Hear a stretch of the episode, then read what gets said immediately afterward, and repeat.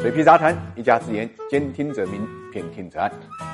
大家好，我是水皮，欢迎来到 ES 会客厅。我们今天跟大家聊一聊喜酒的上市梦。老话说呢，无风不起浪。最近一段时间啊，喜酒上市的风是越刮越猛啊。当然，这跟他一个月内动作频繁有很大的关系。仅仅一个月，喜酒的股权就发生了两次变化。一次是七月二十九号，由贵州茅台百分之一百持股呢，变成了贵州茅台持股百分之十八，贵州省的国资委持股百分之八十二。再一次就是八月十八号，贵州省的国资委呢，将持有的股权变更为习酒投资集团持股百分之五十七，前程国资持股百分之二十五。根据公开的资料显示，啊，贵州省国资委呢，持有贵州习酒投资集团百分之一百的股权。以及前程国资百分之九十五点七九的股权，也就是说，表面上看喜酒的股权结构呢发生了变化，但实际上控制结构没有变，只是呢贵州省国资委对它的控股从直接变成了间接。更值得注意的是呢，在股权变更的第二天，喜酒呢公布了高管的团队名单，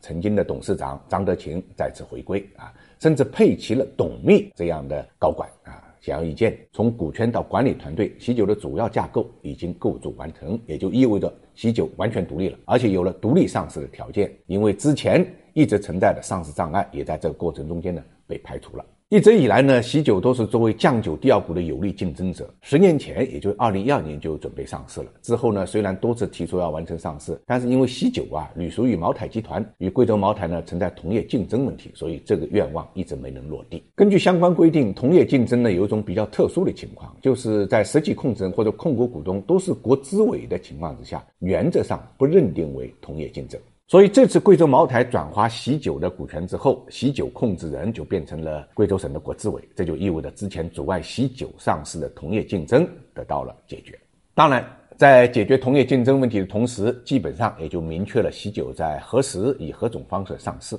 因为根据上市规定，首次 IPO 的公司呢，在成立股份公司之后，要持续经营时间在三年以上。同时呢，最近三年内董监高以及实际控制没有发生重大变化和变更。也就是说，喜酒在这次变更实际控制人之后，三年之内是不能通过新股 IPO 方式上市的。那么，喜酒想要上市的话呢，要么借壳，要么就再等三年。喜酒这一个月来的举动，显而易见是想借壳呢尽快上市，这样就导致了七月十二号以后，贵州本地股呢集体爆发，像 ST 天成啊、贵广网络啊、贵省股份都成了借壳传闻的受益者。虽然他们一次次否认，但是公司呢越澄清，股价越上扬。因为投资者呢都在玩押宝的游戏，我们来算算账：白酒行业整体毛利是百分之七十五，净利润是百分之三十左右。喜酒今年的销售目标是一百七十七亿，那么它的净利润至少有五十三亿左右。如果以白酒上市公司中 P/E 最低的洋河十三倍估值来测算，喜酒上市之后的市值